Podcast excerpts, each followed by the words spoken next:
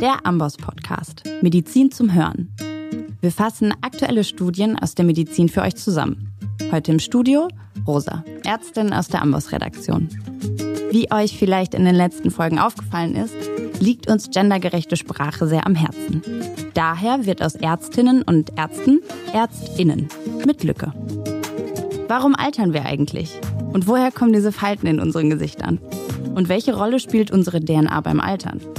Diesen Fragen gehen wir in der heutigen Folge nach und beschäftigen uns hierfür mit den kleinen, aber feinen DNA-Abschnitten unserer Erbsubstanz, nämlich den Telomeren.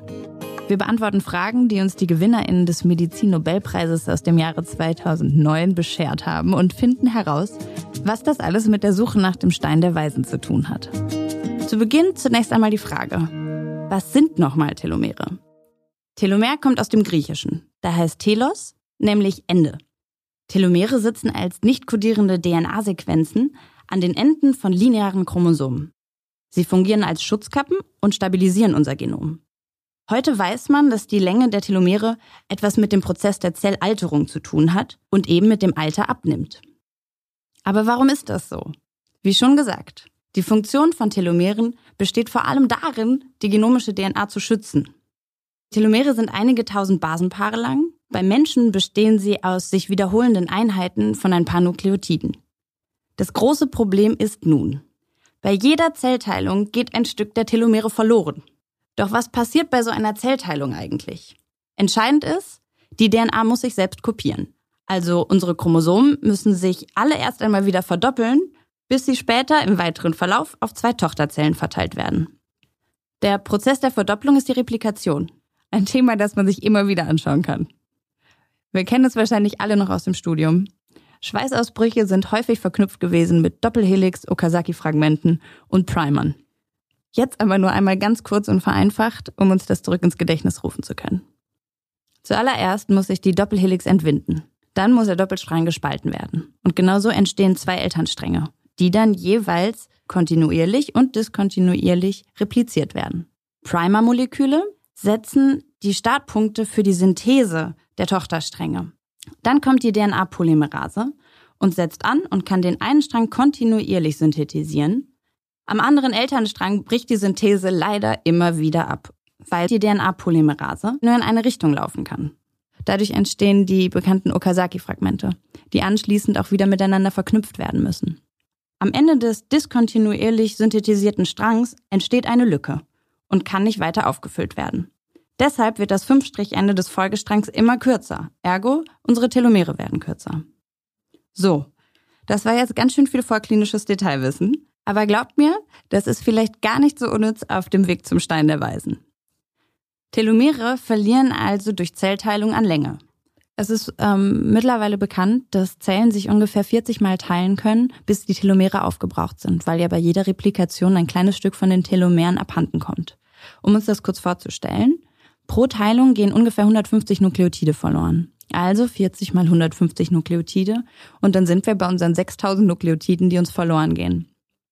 Werden dann die Telomere zu kurz, leitet die Zelle den programmierten Zelltod ein, die Apoptose, oder zeigt Zeichen der Zellalterung oder hört einfach auf, sich zu teilen. Das ist dann die Seneszenz. Und genau so entstehen Falten und graue Haare. Wie lange Zellen leben, ist abhängig von der Länge der Telomere. Aber was wirkt nun auf unsere Telomere? ForscherInnen haben sich genau dieselbe Frage gestellt und die Telomerlänge mit biologischen Alterungsprozessen in Verbindung gebracht. Seit einigen Jahren fragen sich viele Forschungsgruppen, was außer Zeit verkürzt sie, was kann sie erhalten oder gar verlängern. Telomere wurden mal mit den Plastikkappen von Schnürsenkeln verglichen, die das Ausfransen der Enden verhindern. Widriges Wetter und starke Beanspruchung zerren an ihnen. Das beeinträchtigt ihre Schutzfunktion. Und ungesunde Lebensgewohnheiten zerren genauso an unseren Telomeren. Was ungesund ist, wissen wir. Bewegungsmangel und ungesunde Ernährung, ergo Adipositas, Stoffwechselstörungen, ein sitzender Lebensstil sowie Rauchen und psychischer Stress. All das zerrt an unseren Telomeren. Das alles sind Verhaltens- und Umweltfaktoren, die oxidativen Stress fördern. Und oxidativer Stress und chronische Entzündung sind ursächlich für den erhöhten Zellumsatz und die Verkürzung von Telomeren. Eine gute Nachricht am Rande. Alles, was als gesund gilt, ausreichend Schlaf, körperliche Betätigung und gemäßigte Nahrungsaufnahme kann positive Auswirkungen auf unsere Telomere haben und die Verkürzung der Telomere verlangsamen. Das Bild der Schnürsenkel kommt übrigens nicht von irgendwem, sondern von der Nobelpreisträgerin Elizabeth Blackburn. Für die Erforschung an Telomeren wurde nämlich schon mal ein Nobelpreis verliehen. Und zwar der Nobelpreis für Physik oder Medizin im Jahre 2009. Und der ging zu drei gleichen Teilen an Elizabeth Blackburn, Carol Greider und Jack Shostak.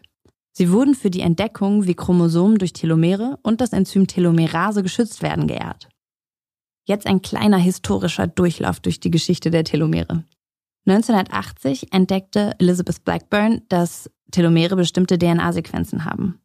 Zusammen mit Jack Shostak bewies sie dann in den frühen 80er Jahren weiter, dass diese DNA den Abbau von Chromosomen verhindert. Wiederum zwei Jahre später entdeckte Elizabeth Blackburn zusammen mit Carol Greider dann das Enzym Telomerase. Wir wissen ja jetzt, was Telomere sind, aber wer oder was ist die Telomerase und was kann sie? Die Telomerase ist ein Enzym, das den DNA-Strang vor dem Kopieren verlängert und die Verkürzung der Telomere während der Zellteilung kompensiert. Die katalytische Untereinheit der Telomerase ist eine reverse Transkriptase. Wir erinnern uns vielleicht auch noch aus dem Studium. Die reverse Transkriptase hat die Fähigkeit, RNA in DNA umzuschreiben. Und die reverse Transkriptase dieser Telomerase tut eben das. Sie erstellt einen DNA-Strang anhand einer RNA-Matrize. Und zwar an einer eigenen Standardmatrize, die sie als Bauplan quasi immer mit dabei hat. Und genau so verlängert die Telomerase die DNA der Telomere. Ohne Primer, einfach nur mit Hilfe der inhärenten RNA-Matrize. Und das macht sie ein paar Mal hintereinander. Gibt es also keine Telomerase, erodieren die Enden unserer Chromosomen. Dann kommt es zu Doppelstrangbrüchen oder gar zur Bildung von dizentrischen Chromosomen. Die Folge davon sind dann die Induktion von Apoptose und Seneszenz. Also zusammengefasst wissen wir jetzt, dass bei jeder Zellteilung sich die Telomere verkürzen. Aber dass es auch ein Enzym gibt, das dem entgegenwirkt. Das klingt ja schon fast, als hätten wir den Stein der Weisen gefunden. Aber auch die Aktivität der Telomerase ist nicht uneingeschränkt gut. Das wäre auch vielleicht ein bisschen zu einfach gewesen. Die Telomerase ist aber vor allem auch interessant für die Krebsforschung. Und es liegt daran, dass Krebszellen sich durch eine erhöhte Telomeraseaktivität unendlich oft teilen können. Und genau so können maligne Tumore entstehen. Und eben dann ist unsere Gesundheit in Gefahr. Die Nobelpreisträgerin Elizabeth Blackburn war inspiriert. Sie begann sich Fragen zu stellen, die mit Zellgesundheit und aber auch gesellschaftlichen Einflüssen zu tun hatten. Sie tat sich Anfang der 2000er Jahre mit Elissa Ipel zusammen. Eine Psychologin, der nämlich aufgefallen war, dass Menschen, die über lange Zeiträume unter chronischem Stress stehen, tendenziell auch eher ausgezehrt aussehen. Sie haben mehr Falten und scheinen vorgealtert. Die beiden Forscherinnen nahmen dann also an, dass psychischer Stress zu vorzeitigem Altern und dem früheren Auftreten von Alterungsprozessen führt. Also auch Alterskrankheiten. Sie fragten sich, welche Auswirkungen hat dauerhafter Stress auf unsere Telomerlänge? Sie untersuchten daraufhin die Telomerlänge bei Müttern, die sich um Kinder mit chronischen Krankheiten kümmerten. Sie untersuchten 58 prämenopausale, gesunde Frauen. 19 davon waren die Mutter eines gesunden Kindes und stellten die Kontrollgruppe dar.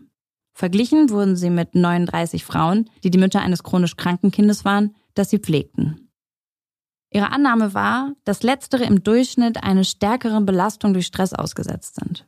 Frauen beider Gruppen füllten einen standardisierten 10-Punkte-Fragebogen aus, anhand dessen das Ausmaß des wahrgenommenen Stresses im letzten Monat bewertet wurde. Sie untersuchten also die Bedeutung des subjektiv wahrgenommenen Stresses und auch des objektiv gemessenen Stresses. Der war definiert als die Anzahl der Pflegejahre. Und tatsächlich, die Vermutungen bestätigten sich. Je länger sich eine Mutter in dieser Pflegesituation befand, unabhängig vom Alter, desto kürzer waren die Telomere. Und je mehr sie ihre Situation als stressig empfand, desto weniger Telomerase und kürzere Telomere hatte sie. Das Fazit ist also, je mehr chronischer Stress, desto kürzer die Telomere. Stress lässt unsere Zellen also vorzeitig altern. Aber wie so oft in der Geschichte kommt man ohne ein retardierendes Moment nicht aus. Apple und Blackburn hatten in der gerade beschriebenen Studie eine reduzierte Telomeraseaktivität dokumentiert. Die Ergebnisse einer Studie von Damjanovic et al. behaupteten allerdings das genaue Gegenteil. Das Forscherinnenteam fand 2007 einen Zusammenhang zwischen einer erhöhten Telomeraseaktivität bei verstärkter Telomerverkürzung. Sie gingen also von einer vermeintlich kompensatorischen Erhöhung der Telomeraseaktivität bei Stress aus eben um der Verkürzung der Telomere entgegenzuwirken. Andere Forschungsgruppen konnten diese Ergebnisse auch wiederholen. Wie das so ist, zu allen Fortschritten gehören eben auch kleine Rückschritte. Nehmen wir also die Telomerase-Aktivität noch mal ein bisschen genauer unter die Lupe. Verschiedene In-vitro-Experimente haben bereits gezeigt, dass oxidativer Stress die Telomerase-Aktivität in Zellen erhöhen kann. Oxidativer Stress, nur kurz zur Erklärung, wird durch einen zu hohen Anteil freier Radikale im Körper ausgelöst. Das bezeichnet eine Stoffwechsellage, ähm, die eine Imbalance zwischen Oxidantien und Antioxidantien beinhaltet. Und dieser oxidative Stress wirkt auf die Telomeraseaktivität. Und das sogar innerhalb von wenigen Stunden, in vitro bisher. Und das war ein Hinweis, dass die Telomerase ein dynamisches Enzym ist, dessen Aktivität schnell ansteigen kann. Es ist also interessant zu untersuchen, wie akuter Stress in einer experimentellen Umgebung die Aktivität der Telomerase beeinflussen kann. Ipel und ihre KollegInnen untersuchten also 2010, ob akuter psychischer Stress die Telomeraseaktivität beeinflusst. Und vor allem, ob es dabei Unterschiede zwischen Personen mit hohem und niedrigem chronischen Stress gibt. Sie setzten 44 ältere Frauen einem kurzen laborpsychologischen Stressor aus. Die eine Hälfte der Probe waren Betreuerinnen von Demenzkranken mit einem hohen Stresslevel, die andere Hälfte weibliche Kontrollpersonen mit geringem Stress. Die Probanden absolvierten eine modifizierte Form des Trierer Social Stress Test, TSST abgekürzt. Und warum der stressig ist, erkläre ich kurz. Die Versuchspersonen müssen sich nämlich vor einem Gremium aus mehreren Personen einem Interview stellen und dann noch Kopfrechenaufgaben absolvieren. Und in dieser speziellen Studie sollten sie beispielsweise aufeinanderfolgende Primzahlen voneinander subtrahieren. Im Kopf. Für die meisten Menschen also ein guter Grund für eine Stressreaktion. Kein Wunder, dass der TSSD ein Klassiker in der Stressforschung ist. Ipel et al. untersuchten also die Veränderungen der Telomeraseaktivität in mononuklearen Zellen des peripheren Blutes und zusätzlich zwei klassische Aspekte menschlicher Stressreaktion. Zum einen der wahrgenommene psychologische Stress im TSST, wir können es uns vorstellen. Und zum anderen die natürliche endokrine Reaktion auf den Stressor in Form der Cortisolausschüttung. Und die Ergebnisse lauteten wie folgt. Zu Studienbeginn war die Telomeraseaktivität bei den Pflegenden niedriger als bei den Kontrollen. Während des akuten Stresses im TSST stieg die Telomeraseaktivität in beiden Gruppen ähnlich an. Eine Stunde nach Ende des Stresstests war die Telomeraseaktivität bei allen Probandinnen um 18 Prozent angestiegen. Sie fanden eine Korrelation zwischen der Erhöhung der Telomeraseaktivität und den zwei klassischen Formen der Stressreaktion. Also, je höher der subjektiv empfundene Stress und je stärker die Cortisolanstiege, desto höher die Telomeraseaktivität. Wir wissen jetzt, dass psychischer Stress unsere Telomerbiologie beeinflusst. Aber davon werden wir nicht weniger faltig. Hilft es also, wenn wir psychologischen Stress reduzieren? Sowohl theoretische als auch empirische Arbeiten haben die Auffassung gestützt, dass Meditationstraining die Telomerregulation verbessern kann. Indem Meditationstraining eben genau da ansetzt, beim psychischen Stress. Kann Meditation also letztlich zu einem gesunden Altern beitragen? Und finden wir jetzt hier unseren Stein der Weisen? Im Jahr 2019 fassten Conklin et al. 19 Studien zusammen, die die Auswirkungen verschiedener meditationsbasierter Interventionen auf die Telomerbiologie untersuchten. Elissa Ipel war auch hier Co-Autorin. Wie bei den meisten Summaries ist es auch hier so gewesen, dass sich die Qualität und die Schwerpunkte der Studien unterscheiden. Dennoch wollten sie einen Überblick gewinnen, was ihnen gelungen ist. Manche Studien untersuchten nur die Telomeraseaktivität, andere nur die Telomerlänge, manche auch beides. Zwei Querschnittsstudien fanden beispielsweise längere Telomere bei erfahrenen Meditierenden im Vergleich zu meditationsnaiven Kontrollen. Neun von elf Studien dokumentierten einen postinterventionellen Anstieg der Telomeraseaktivität, zwei eben nicht. Neun Studien haben sich vor allen Dingen mit der Länge der Telomere auseinandergesetzt. Was interessant war, dass da zwei Studien besonders herausstachen.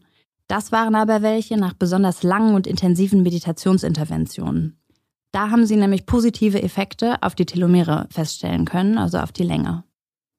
In anderen Studien bestätigte sich eine schon vorher gemachte Beobachtung, dass äh, die Telomerlänge und Telomeraseaktivität in vor allen Dingen in Querschnittsstudien im Allgemeinen einfach nicht korrelieren. Die ForscherInnen gehen davon aus, dass das vor allen Dingen an einer unterschiedlichen Kinetik und zeitlichen Schwankung liegt. Summa summarum fanden Conklin et al. heraus, dass eine Vielzahl von Meditationsinterventionen sich positiv auf die Telomerbiologie und auch andere stressempfindliche biologische Erlebnisse auswirken kann weiterhin unbeantwortet. Wie genau wirkt Meditation auf Stressprozesse und damit auf biologische und zelluläre Funktionen? Und wie lange muss man meditieren, um eine Wirkung zu erzielen? Und wie lange hält die Wirkung an? Das gilt es alles noch herauszufinden, aber auf der Suche nach dem Stein der Weisen kann Meditation als Silberstreif am Himmel verstanden werden. Und das liegt vor allem daran, dass Meditation positive Auswirkungen auf den subjektiv wahrgenommenen und auch die physischen Auswirkungen von Stress hat. Ich fasse kurz zusammen. Um gesünder zu altern, kann man also einen gesunden Lebensstil pflegen und psychischen Stress reduzieren. Um euch noch ein bisschen weiter zu motivieren, hier noch schnell eine Studie zum Zusammenhang von Sport und Telomerlänge.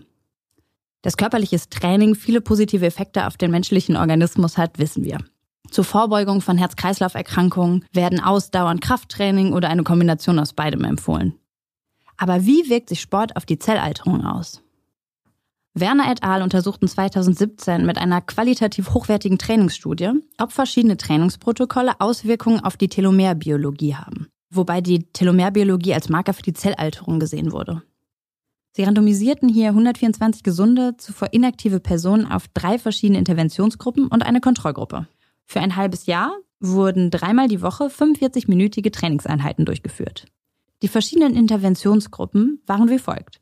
Die Ausdauertrainingsgruppe, die hochintensive Intervalltrainingsgruppe oder die Krafttrainingsgruppe. Die Kontrollgruppe blieb schlicht inaktiv und behielt ihren sitzenden Lebensstil bei. Die Ergebnisse. Die maximale Sauerstoffkapazität nahm in allen drei Interventionsgruppen in vergleichbarem Maße zu. Auch Marker, die einen positiven Trainingseffekt markieren, stiegen an. Aber was ist jetzt mit unseren Zellen? Am spannendsten ist vermutlich, dass aerobes Ausdauertraining und hochintensives Intervalltraining nicht nur die Telomeraseaktivität steigerten, sondern auch die Telomerlänge erhöhten. Krafttraining zeigte allerdings keine Effekte auf zellulärer Ebene. Die AutorInnen sprechen von starken Anti-Aging-Effekten in zirkulierenden Blutzellen und sehen auch auf lange Sicht positive Auswirkungen auf die kardiovaskuläre Gesundheit. Ausdauersport darf also als Regulator der zellulären Seneszenz und der Telomerlänge verstanden werden. Schlechte Neuigkeiten für unsere Kraftsport-EnthusiastInnen. Ausdauersport hält unsere Zellen also eher jung als reiner Kraftsport. Wahrscheinlich müssen wir uns alle mit dem Gedanken anfreunden, dass der Stein der Weise nicht ein einzelner Stein ist, den es zu finden gilt. Zosimus aus Panopolis war ein antiker griechischer Alchemist, der den Stein der Weisen so beschreibt. Dieser Stein, der kein Stein ist. Dieses kostbare Ding, das ohne Wert ist.